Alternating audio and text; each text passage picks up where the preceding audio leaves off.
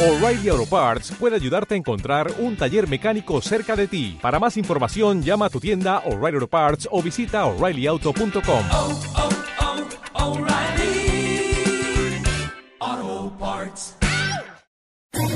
¿Quieres especular en la bolsa de la mano de un profesional? Operativadax.com. Recibe al momento en tu móvil las compras y ventas que realiza Alberto Iturralde sobre el índice DAX. Nunca ha sido tan sencillo ganar en bolsa. Operativadax.com.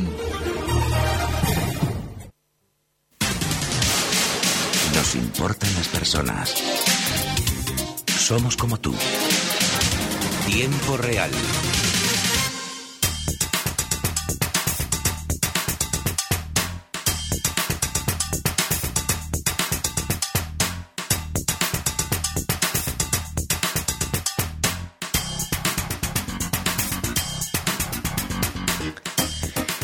Cinco y 34 minutos de la tarde, 4 y 34 si nos escuchan desde Canarias. Esto es Tiempo Real en Gestión a Radio.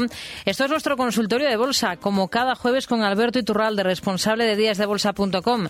Hola Alberto, ¿qué tal? Muy buenas tardes. Muy buenas tardes, fenomenal. A ver, vamos a comenzar un poco por analizar la situación ahora mismo eh, de los diferentes índices eh, de bolsa, de los principales, aquí en Europa y también en Estados Unidos.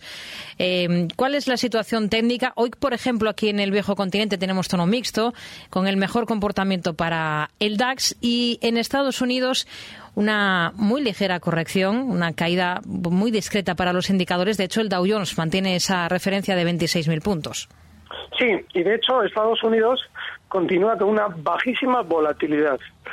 Es normal que nos inquiete, es normal que nos parezca increíble que suban tanto, es normal que estemos esperando un recorte, pero todo eso solo se va a producir si la volatilidad aumenta mientras los índices americanos recortan y no se está produciendo.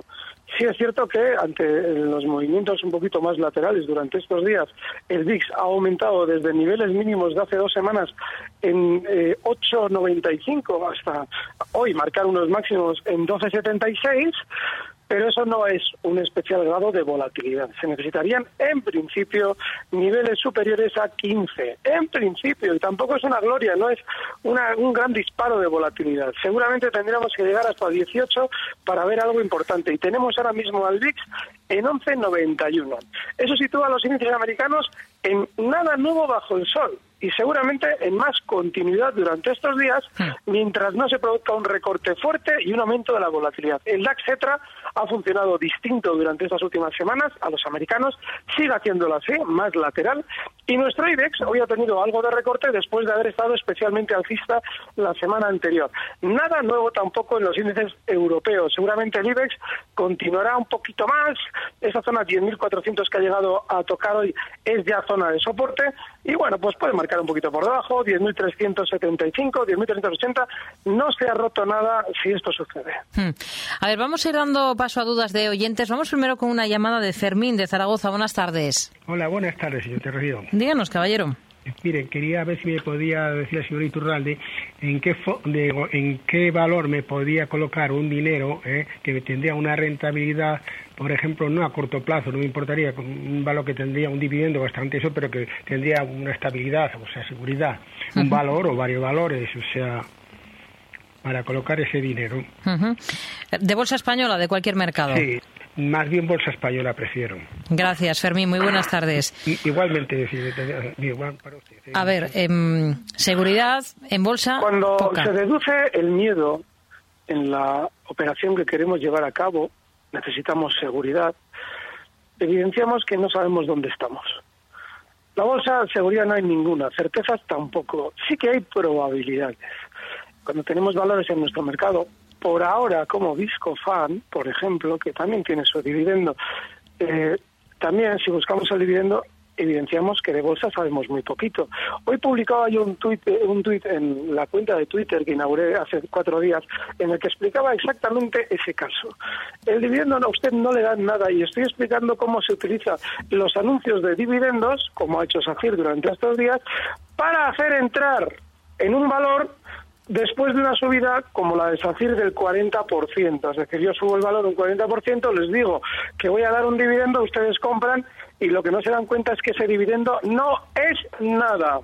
Es como si yo a usted le cojo la rueda del coche y le digo, mira, te voy a quitar la rueda y te voy a dar 200 euros a cambio. La rueda entera, no solamente el neumático. Me dices, joder, que si no me sirve de nada, si el dinero que me das, llegado el caso, igual me lo tengo que gastar en la nueva rueda.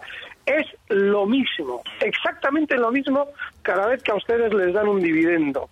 No pierdan el tiempo con eso. Y dicho eso, ni plazos, ni seguridad, ni nada por el estilo. Una tendencia ahora mismo, la de Discofan, es alcista, también con baja volatilidad, pero si se sitúa por debajo de zonas de 54-50, todo lo que le estoy diciendo no sirve para nada. Y ahí tiene la seguridad de la bolsa. Hmm. A ver, más cuestiones. Vamos, por ejemplo, con un correo electrónico que nos envía Lucas. Em, quiere preguntarle, primero le agradece la claridad de sus exposiciones y dice, ¿es momento de ponerse corto en Repsol ahora que lleva un tiempo tocando una resistencia Ay, histórica? Qué preguntón. También me lo preguntaban en Twitter estos días porque yo publicaba que normalmente cuando Repsol llega a zonas de resistencia importantes, para poder vender títulos realiza tres estrategias diferentes. Una nos dice que ha descubierto nuevos pozos de petróleo. Falso. Esos pozos normalmente estaban ya descubiertos hace mucho tiempo, pero nos dan la noticia ahora para que compremos los títulos en 16, esos títulos que ellos compraron en su día en 7.50 y nos quieren vender. Otra es la del dividendo. Repsol también utiliza esa estrategia de aumentar el dividendo o decirnos que lo aumenta para colocarnos títulos. Y la tercera es la que hemos visto durante estos días, que es la de ofrecer un plan de retribución a los empleados de parte del dinero en acciones, es decir, le pago tanto al mes, pero parte, si usted quiere, se lo pago en acciones. Claro, como en el mercado no hay dinero suficiente como para absorber las ventas de títulos del núcleo duro de Repsol en 16, pues se las endiñamos a los trabajadores. Eso lo han hecho ya, esta es la tercera vez que sucede, lo han hecho ya en dos anteriores, siempre en la zona 16 y siempre con una, engan- una enganchada milenaria para los incautos trabajadores que aceptaron el trato. Pero nosotros no podemos anticipar hasta dónde va a llegar Repsol porque no sabemos hasta qué punto van a picar no solamente los empleados, sino todos los especuladores que están comprando ahora en 16 lo que hace año y medio estaba en siete y medio. O sea que hasta que no veamos un giro a la baja que confirmará que efectivamente ya han terminado de colocar títulos, no se debe abrir el lado corto bajo ningún concepto. Y llevo insistiendo estos días, no les debe extrañar que tras cinco ocasiones, cinco, que lo han frenado prácticamente al céntimo, en lo que ahora serían los 16 euros, cinco desde el 2007, y además cinco ocasiones muy importantes.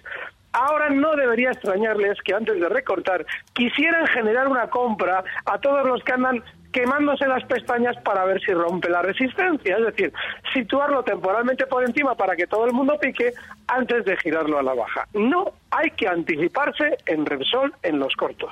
José Luis de Bilbao, muy buenas tardes. Buenas tardes. Yo quería preguntarle a Alberto Iturralde una cosa. Yo tengo acciones de Sainsbury, eh, la inglesa, y lo- bueno, estoy perdiendo por un 20% aproximadamente, 19-20, y estoy pensando en venderlas y comprar Renault, perdón, Renault. No sé qué le parece la operación y no sé si le, que, si le parece Renault, por ejemplo, que está en buen momento. Las- yo tengo comprada Renault a 84.04, hace cosa de 10 días más o menos, 10 o 12 días, y me parece que puede seguir subiendo. No sé si la operación le parece bien y si no, mantener Sainsbury o venderlas y comprar otra cosa. A ver qué es lo que le parece a don Alberto. Bien, gracias, eh, Gracias. José Luis. Muy buenas tardes. No sé por dónde quiere comenzar. ¿Mejor eh, por Renault?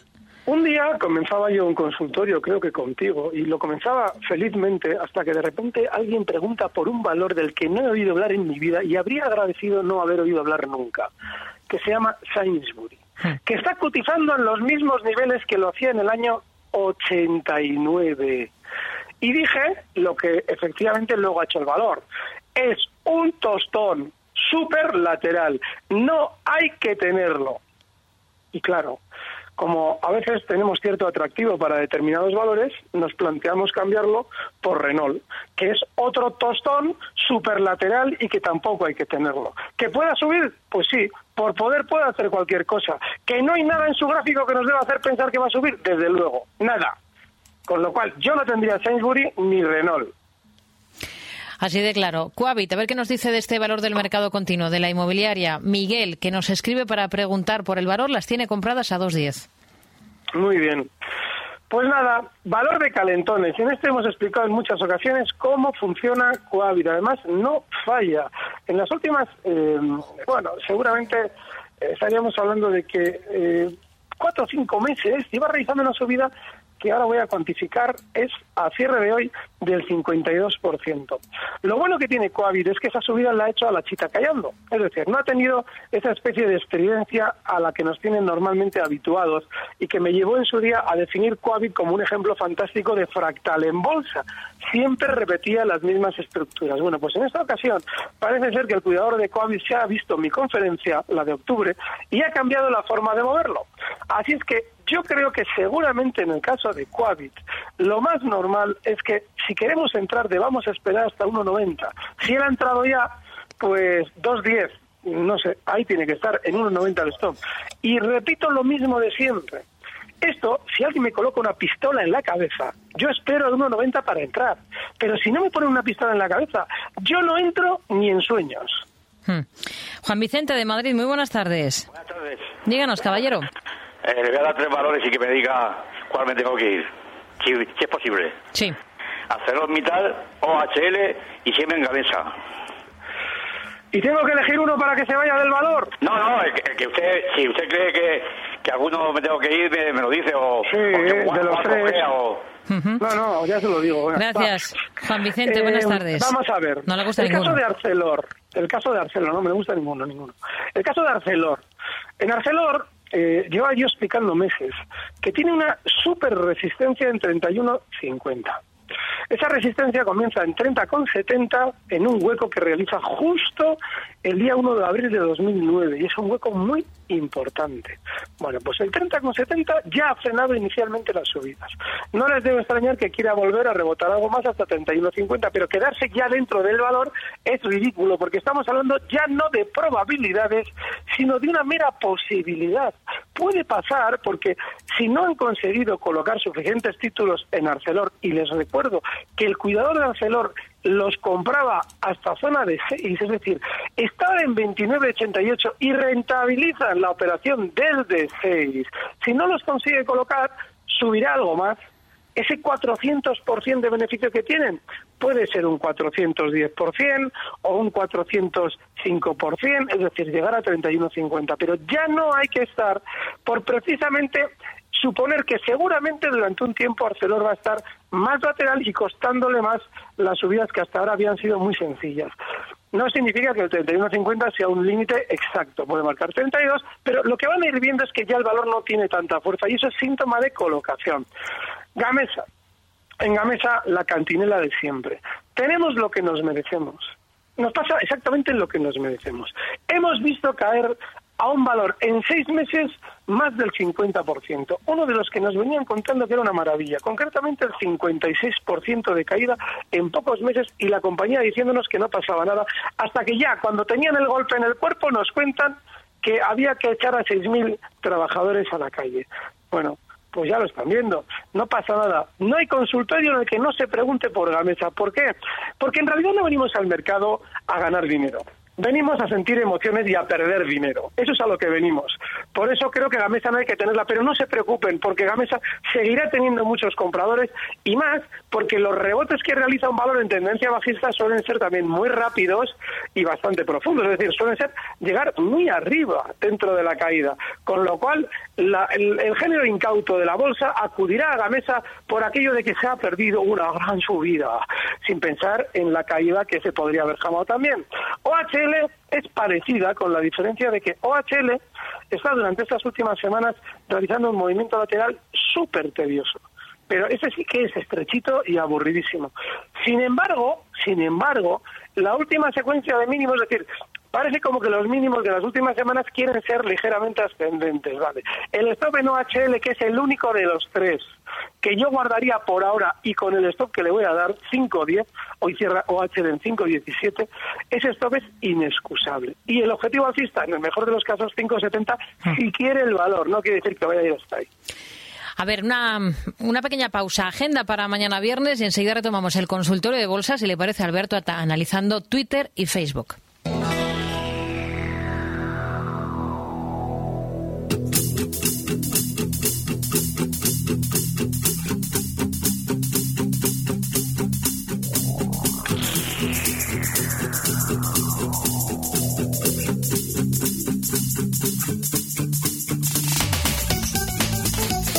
Para despedir la semana, el viernes en Estados Unidos se publicará el índice de confianza del consumidor de la Universidad de Michigan de enero, mientras en la eurozona se publicará la cuenta corriente de noviembre. En Alemania los inversores conocerán el índice de precios de producción de diciembre y en Portugal la cuenta corriente de noviembre. Slumberger y First Horizon National destacarán entre las compañías en presentar sus resultados trimestrales.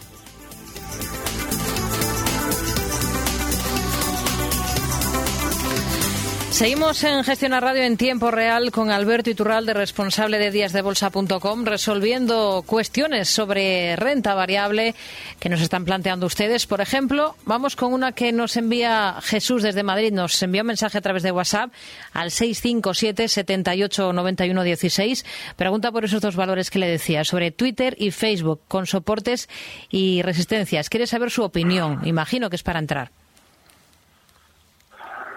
mi opinión es horrible, sobre todo en el caso de Twitter. Pero hay una cosa que tiene buena. Él dice, bueno, soportes, está en soporte. Hoy ya ha llegado a marcar justo en esa zona de soporte, los mínimos de hoy son 23.75. Tiene toda la pinta de romperlos a la baja. Pero bueno, si se la quiere jugar, ahora está en 23.99, puede intentarlo con ese 23.75 de soporte. ¿Y por qué Facebook tampoco me... Mm, no, no, no me gusta, pero tampoco me disgusta demasiado. Ha tenido durante estos días un recorte muy fuerte con hueco. Y eso es bueno, porque genera normalmente en valores como Facebook mucha salida, mucha mucho pánico. Así es que en este otro tanto es lo mismo, pero el stop tiene que estar en 174 dólares, cotiza en 178,64. Ninguno de los dos tiene nada interesante, pero bueno, quizás el menos malo es Facebook. Hmm. A ver, hay otro oyente, Gonzalo, que nos pregunta qué ha pasado con Prosegur al cierre. A ver, que lo mire porque ese valor durante estos días ha marcado continuamente nuevos máximos históricos. ¿Y qué pasa al cierre en No pasa nada. A ver, no se puede ir tan cargado como para que un cierre X nos vuelva locos cuando no ha hecho absolutamente nada en el cierre. Eh, les voy a describir el movimiento inquietante de Prosegur durante la sesión de hoy. Hoy se ha movido la mitad de lo normal normalmente imaginemos que se desplaza del orden de un 1,5%, de un 2-3%, hoy lo ha hecho el 1%, vamos. Una tontería de movimiento en toda la sesión. Bien. A la mañana ha llegado a marcar máximos justo en los 6,95, no, pero 6,94. Recorta durante el mediodía hasta la zona 6,84. Bueno, de los 6,84 rebota algo hasta los 6,91. Y oh, cuidado, que la cierre ha recortado desde los 6,91 hasta los 6,85 y eso nos genera inquietud. Eso lo que significa es que tenemos demasiados títulos en cartera. Y eso nos obliga a estar demasiado pendientes del valor. Y que si el valor tose, nos dé la sensación de que le ha entrado algo gordo. No, ha tosido, puede ser que le pique la garganta, nada más. Gabriel nos escribe al correo del programa para preguntar qué le parece una entrada en estos precios en más móvil. Me parece eh, temeraria, cuando menos. Más móvil es un valor que eh, es un efecto Bitcoin. Eh, tienen ese, ese valor, lo han tenido entre dos, tres manos, además de manera muy concentrada, y lo han empujado, pero como han querido, ¿eh? al alza, para seguir colocando grandes cantidades de títulos. Para que se hagan una idea, esas dos, tres grandes manos, creo que andan rondando una media de mm, tres 3 euros de precio. Está ahora mismo más móvil en 90. Todo lo que hay entre 3 y 90 es beneficio para esos dos o tres que la manejan. Y eso significa que en cualquier momento, eh, cuando hayan terminado de realizar el trabajo de colocar la cantidad de títulos suficiente, ellos rentabilizan caídas hasta tres. Es decir, que si mañana se pide un tortazo hasta 50, desde 90 hasta 50, estos señores siguen sacando un 1800%. Con lo cual, yo en un valor que está así configurado por dentro, yo ¿eh? Hmm. no entraría. Por eso lo veo temerario. Antonio de Zaragoza, muy buenas tardes. Hola, buenas tardes. ¿Qué tal? Sí, mire, esto quería decirle al señor Iturralde a ver qué ve el analista en el gráfico sobre unas acciones que tengo compradas. por ejemplo, Alantra Pater, no Partners, ¿cómo se llama?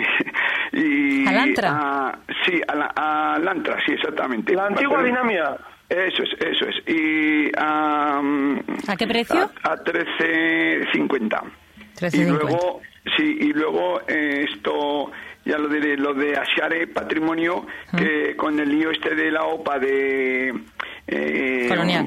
sí, colonial, eh, no sé qué, historias hay porque no lo tengo claro. Y luego eh, invertir, si acaso, vender alguna cosa de estas, si, si nos dice algo el señor Iturralde, y comprar, por ejemplo, Fiat Motive, no lo sé, a ver lo que me dice.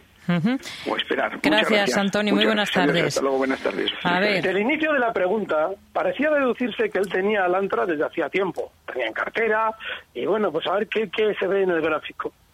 Sin embargo, Alantra llega a 13.50 en diciembre. Vamos, que la tenemos hace menos de un mes. Hmm. Y hoy, de hecho, cierra en 13.50. 350, sí. Así es que, mm, no lo sé, hemos entrado en uno de los movimientos típicos de estos valores, con poco volumen. La tendencia es impecable, eso es, eso, es- eso es absolutamente innegable. Y desde luego que, bueno, pues si queremos hacer una cartera tranquila, Alantra puede servir con un stop amplísimo, hasta 12, está en 13.50 hasta 12. Pero claro, es que no está haciendo en tu cartera tranquila, porque ha entrado después de que Alantra viene subiendo desde 1.50 en el 2012, entra ahora en el 2017 o 2018, hace un mes, en 13.50. Pues hombre, no lo sé. Yo desde luego esa entrada la veo súper peligrosa. No las tendría, pero a ver, más que nada porque el stop que tendría yo que aguantar ahí es enorme, zona 12, pero la tendencia alcista es impecable. Axiare, yo no soy un profesional de la información. Yo no sé en qué precio está la OPA de Axiare. Eso se lo tiene que decir al oyente un periodista. Lo que digo siempre es lo mismo. Y es que en una OPA, si el valor está por debajo del precio de la OPA, que desconozco en el caso de Axiare cuál es, significa que el núcleo duro de Axiare está de acuerdo con la OPA. Y esa operación se va a realizar. Y si está de acuerdo con la OPA, es decir, en vender en 18,40 euros su valor que ha hecho subir durante toda la trayectoria de Axiare desde su salida a bolsa en zonas de 8,70, es decir, en 18,40 la venden, es porque saben que eso va a caer después. Esa Con lo cual, 1836. eso es. Eso significa que va a caer después, con lo cual yo no la tendría, pero hay que enterarse, y yo no lo sé, en qué precio es la OPA. Si la OPA está por debajo, no hay que venderlas. Si la OPA está por encima, aunque sean dos céntimos, sí hay que venderlas. Hmm. A esos 1836 es el precio que ofrece Colonial, que ya... Pues nada, está bloqueada, es decir, el propio núcleo duro te coloca ventas en 18.36 para que no suba de ahí porque ha llegado a un acuerdo con, con el que OPA, claro, con Inmobiliaria Colonial. Claro. Muy breve, CIA Automotive. ¿Com- ¿Compraría ahora? Es que me da pánico también porque es uno de esos pocos valores de nuestro mercado que están desatados en los últimos años.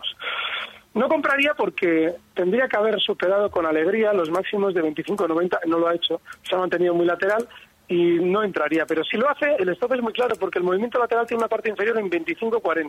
Está ahora mismo en 25,60, ahí está el stop, 25,40. Hmm. Pues nos quedamos con estos eh, niveles. Alberto Iturralde, responsable de díasdebolsa.com. Gracias, como siempre. Hasta la próxima semana. Buenas tardes. Gracias, un fuerte abrazo, buenas tardes. Recibe al momento las operaciones de Alberto Iturralde vía SMS en tu móvil. Operativa DAX.com.